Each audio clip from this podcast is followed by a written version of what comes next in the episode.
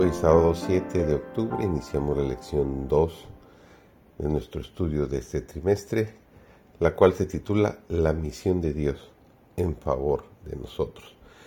Vamos a estudiar la segunda parte. Servidor David González, vamos a iniciar nuestro estudio de hoy.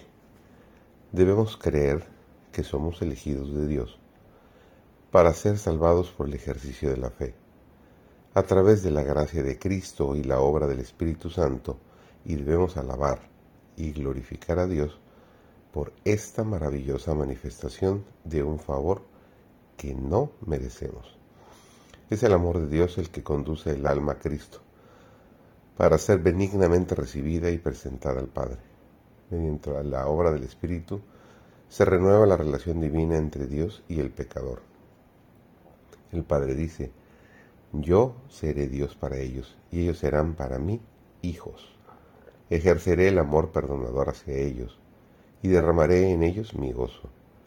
Ellos serán para mí un tesoro peculiar, porque este pueblo a, quien yo he formado por mí mismo manifestará mi alabanza. El Padre concede su amor al pueblo elegido que vive en medio de los hombres. Son el pueblo que Cristo ha redimido mediante el ejercicio de su propia sangre y porque responden a la dirección de Dios mediante la misericordia soberana de Dios. Son elegidos para ser salvados como sus hijos obedientes. Los miembros de la iglesia no muestran esa conexión viva con Dios que deben tener para llevar almas de la oscuridad a la luz. La obra del Espíritu de Dios en el corazón es esencial para la piedad. Debe ser recibido en los corazones de quienes aceptan la verdad y crear en ellos corazones limpios, antes que uno de ellos pueda guardar sus mandamientos y ser hacedor de la palabra. No te maravilles, dijo el gran maestro al asombrado Nicodemo, no te maravilles de que te dije, os es necesario nacer de nuevo. No se estudia la Biblia tanto como se debiera. No se convierte en la regla de vida. Si se siguieran concienzudamente sus preceptos y fueran la base del carácter, habría un propósito firme sobre el cual ninguna especulación comercial o asunto mundanal podría influir seriamente. Un carácter así formado y sostenido por la palabra de Dios soportará el día de la prueba, de las dificultades y de los peligros.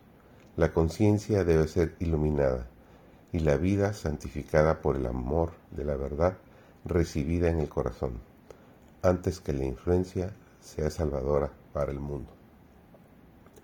Sobre nosotros, Dios derrama innumerables bendiciones. Debemos expresar nuestra gratitud a Dios por ser aceptados como obreros que cooperan con el Señor Jesucristo. Los que predican la palabra del Señor deben vivir lo que enseñan. Si recibimos la gracia de Dios en el corazón, debemos revelar a otros esta gracia en toda palabra y acción. Los que están fundados en la misericordia sin límite de Cristo deben practicar su paciencia y tolerancia y nunca revelar un espíritu de injusticia arbitraria hacia sus hermanos o hacia los demás. Que esto sea una realidad en nuestras vidas, en tu vida, en mi vida y en la vida de cada uno de nosotros.